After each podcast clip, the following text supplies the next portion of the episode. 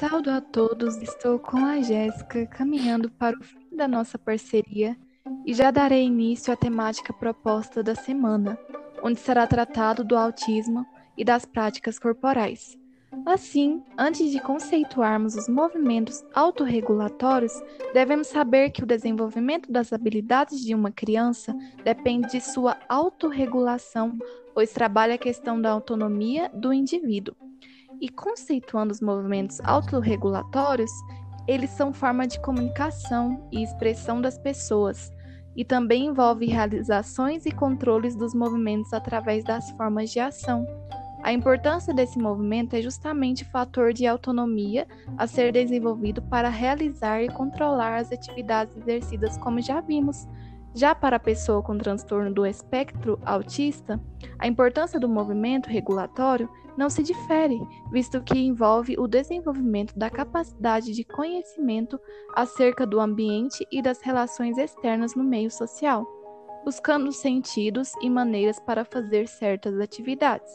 Outro ponto importante é que esses movimentos autorregulatórios, sendo estimulados, servem não somente para desenvolver, mas também para manter as habilidades da criança com autismo, sendo que ela, elas têm uma forma singular de observar e interagir com o mundo. Dessa forma, com realizações das terapias e acompanhamento às pessoas com espectro autista, há a possibilidade de, de esses indivíduos melhorarem os relacionamentos aprendendo formas para se comunicarem e assim interagirem com o meio social, o que possibilita a inclusão deles na sociedade.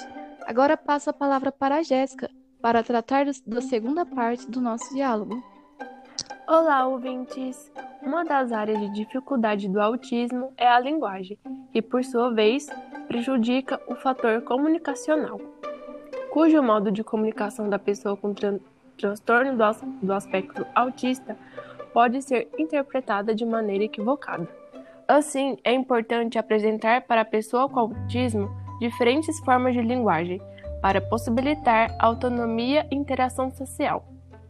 Cabe ressaltar que a linguagem corporal pode ser, de ser desenvolvida através de outras formas de linguagem, adotadas no formato de estímulos como diálogos que proporcionem o interesse desses indivíduos para o aprendizado.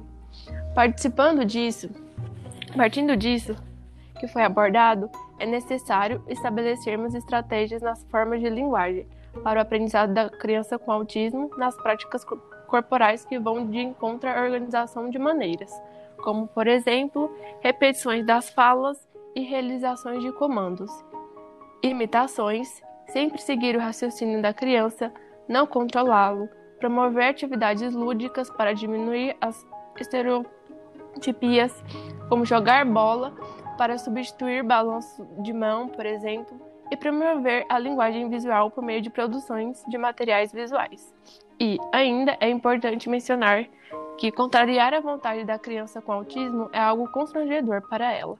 Assim, é importante saber se expressar de forma verbal e visual também. Sensacional! Assim, Fechamos nossa última semana com esse podcast e ressalto aqui a importância de olhar sobre o olhar da pessoa com espectro autista, que possibilita o entendimento que resulta no processo de interação e inclusão. Isso mesmo, que possamos saber que a pessoa com autismo possui uma forma singular de interagir com o mundo. Assim, ficamos por aqui. Abraços a todos. Abraços!